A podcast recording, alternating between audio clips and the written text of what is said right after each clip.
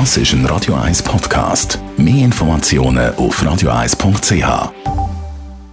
Simpego.ch Die flexible Online-Autoversicherung mit täglichem Kündigungsrecht. Ja, der Frühling der ist eigentlich da, auch wenn das Wetter noch ein bisschen verrückt spielt, wie ja dann auch wieder Anfangswoche, kann man langsam aber sicher sich mit dem Radwechsel befassen. Die meisten die haben ja jetzt mehr Zeit als sonst. Darum eigentlich eine ideale Gelegenheit, um es mal selber auszuprobieren.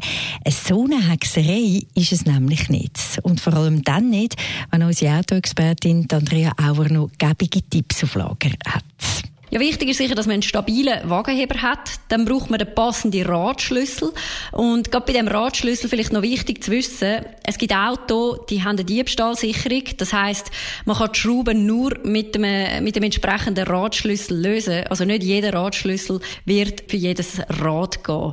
Dann auch wichtig, Drehmomentschlüssel. Ähm, der ist vor allem wichtig, dass man die Schrauben nicht zu fest anzieht, aber auch nicht zu wenig. Also, dass man wirklich die Schrauben gerade mit dem richtigen Drehmoment kann festmachen kann.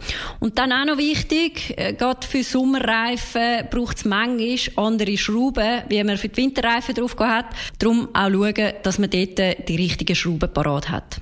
Dann sicher auch noch wichtig in der Betriebsanleitung schnell schauen, wo man eben den Wagenheber dann richtig platziert.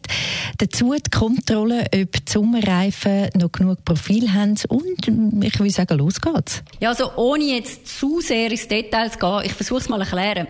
Wichtig ist, dass man sich zuerst mal die Handbremse anzieht, den ersten Gang rein tut oder bei Automaten einfach aufs P stellt.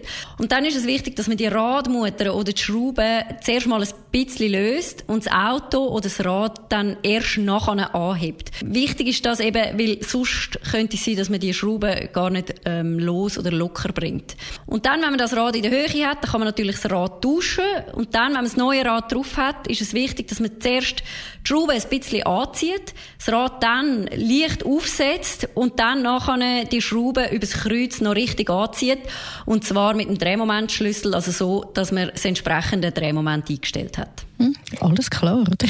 Besten Dank, Andrea Auer, Autoexpertin von Radio 1. Was dann sicher noch Sinn macht, ganz am Schluss, eine kurze Fahrt an die Tankstelle, um den Reifendruck zu messen.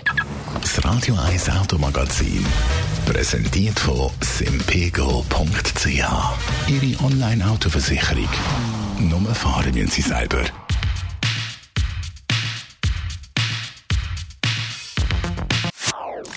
Das ist ein Radio 1 Podcast. Mehr Informationen auf radio1.ch.